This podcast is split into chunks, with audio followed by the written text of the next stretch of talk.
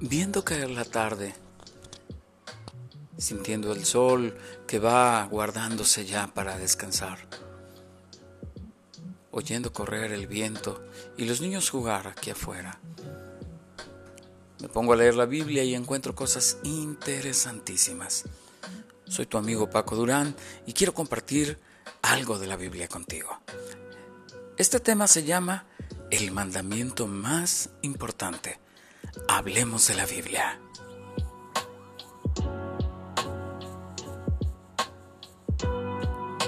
Durante siglos esta ha sido una pregunta que se han hecho los creyentes de cada época.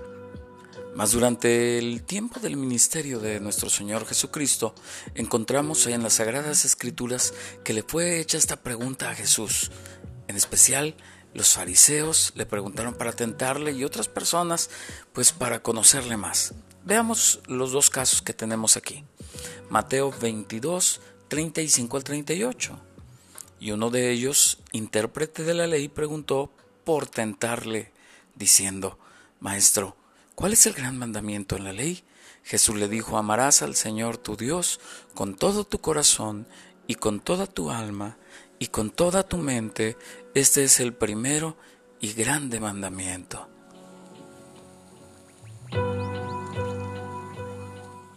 Ahí mismo en la Biblia encontramos en Marcos 12, 28 al 30, que dice, Acercándose uno de los escribas que los había oído disputar y sabía que les había respondido bien, le preguntó, ¿cuál es el primer mandamiento de todos?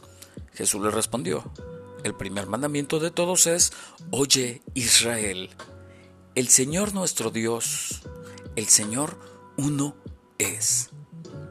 Y amarás al Señor tu Dios con todo tu corazón y con toda tu alma y con toda tu mente y con todas tus fuerzas. Este es el principal mandamiento.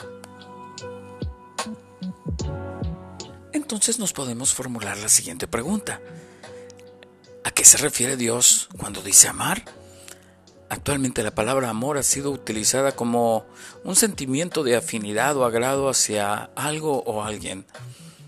Me gustan mis zapatos, amo mi perro, me encanta mi carro y son cosas que no denotan ni en un uno al millón lo que es amar a Dios. En la Biblia el, el término amor está íntimamente unido con acciones, específicamente cuando se habla de amar a Dios.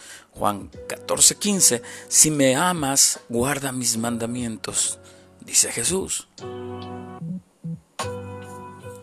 un condicionante. No es si acaso deseamos o no obedecer. Juan 14, 21, 24 dice, el que tiene mis mandamientos y los guarda, ese es el que me ama, y el que me ama será amado por mi Padre, y yo lo amaré y me manifestaré a él. Le dijo Judas, no el Iscariote, Señor, ¿cómo es que te manifestarás a nosotros y no al mundo? Respondió Jesús y le dijo, el que me ama, mi palabra guardará y mi Padre le amará, y vendremos a Él y haremos morada con Él.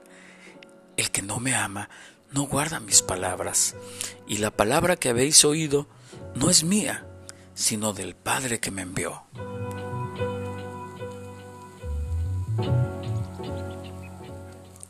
En ocasiones confundimos el sentir bonito. Por ejemplo, cuando estoy en la iglesia, sentí bonito, eso es amar a Dios eso no es, eso no es. Porque también cuando algo no me parece, ya no quiero ir a la iglesia. Por ponerte algún ejemplo, cuando vas a tu escuela o a tu trabajo, no vas por lo que sientes, sino porque es tu obligación para poder recibir los buenos resultados en tu vida y para ganar un sueldo en el caso del trabajo. En el amor a Dios es igual.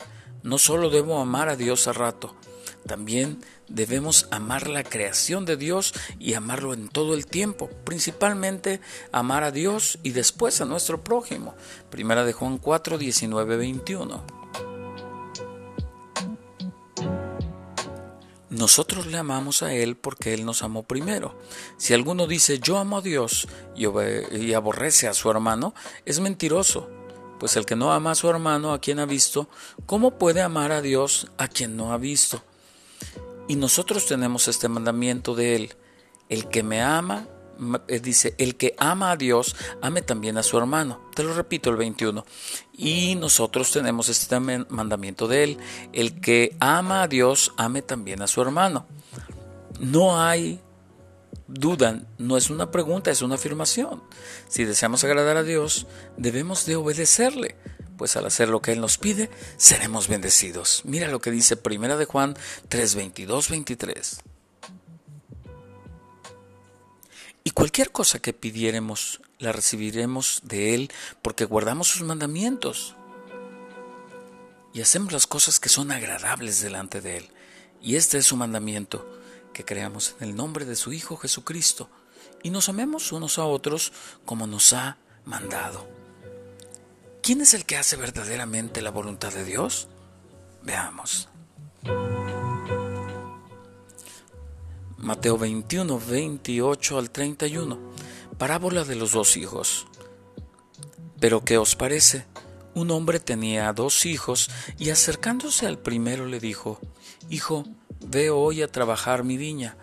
Respondiendo él dijo, No quiero. Pero después, arrepentido, fue. Y acercándose al otro, le dijo de la misma manera y respondiendo él, dijo, Sí, Señor, voy. Y no fue. ¿Cuál de los dos hizo la voluntad de su Padre? Dijeron ellos, el primero. Jesús les dijo, de cierto os digo que los publicanos y las rameras van delante de vosotros al reino de Dios. ¿Cuál de los hijos hizo la voluntad del Padre? Fue el que obedeció a pesar de no querer ir al principio. Es importante que nosotros observemos que aunque no querramos hacer muchas veces las cosas, no quiero ir a la iglesia o no quiero obedecer a Dios, no quiero entender la palabra, tengo que hacerlo por mi beneficio. Nosotros nos encontramos a Jesucristo la noche del Getsemaní no deseando ir a lo que su padre le había mandado le pregunta si puedes, quita de mí esta copa. Claro que su padre podía quitarla, pero de inmediato Jesús dice, mas no se haga mi voluntad, sino la tuya. Y era una copa difícil, era un trago difícil el que tenía que pasar, tener todos los milagros, perdón, todas las maldiciones que estaban sobre la humanidad, todos los pecados, a pesar de que él había hecho milagros, había hecho cosas buenas, no es por obra la salvación, es importante que nosotros veamos que él estaba sufriendo. Dice la palabra de Dios que él estaba como agonizando que le pidió a Pedro, a Jacobo y a Juan que fueran con él a orar, pero ellos se quedaban dormidos. Por eso es importante que nosotros veamos la obediencia de Jesús al Padre en ese momento. Cuando Él le dice, si puedes, quita esto de mí, mas haz tu voluntad y no la mía. Espero que este podcast sea de tu agrado, que te des cuenta cuál es el mandamiento más importante y me gustaría que tengas el mejor tiempo de tu vida. Búscame, que yo te buscaré.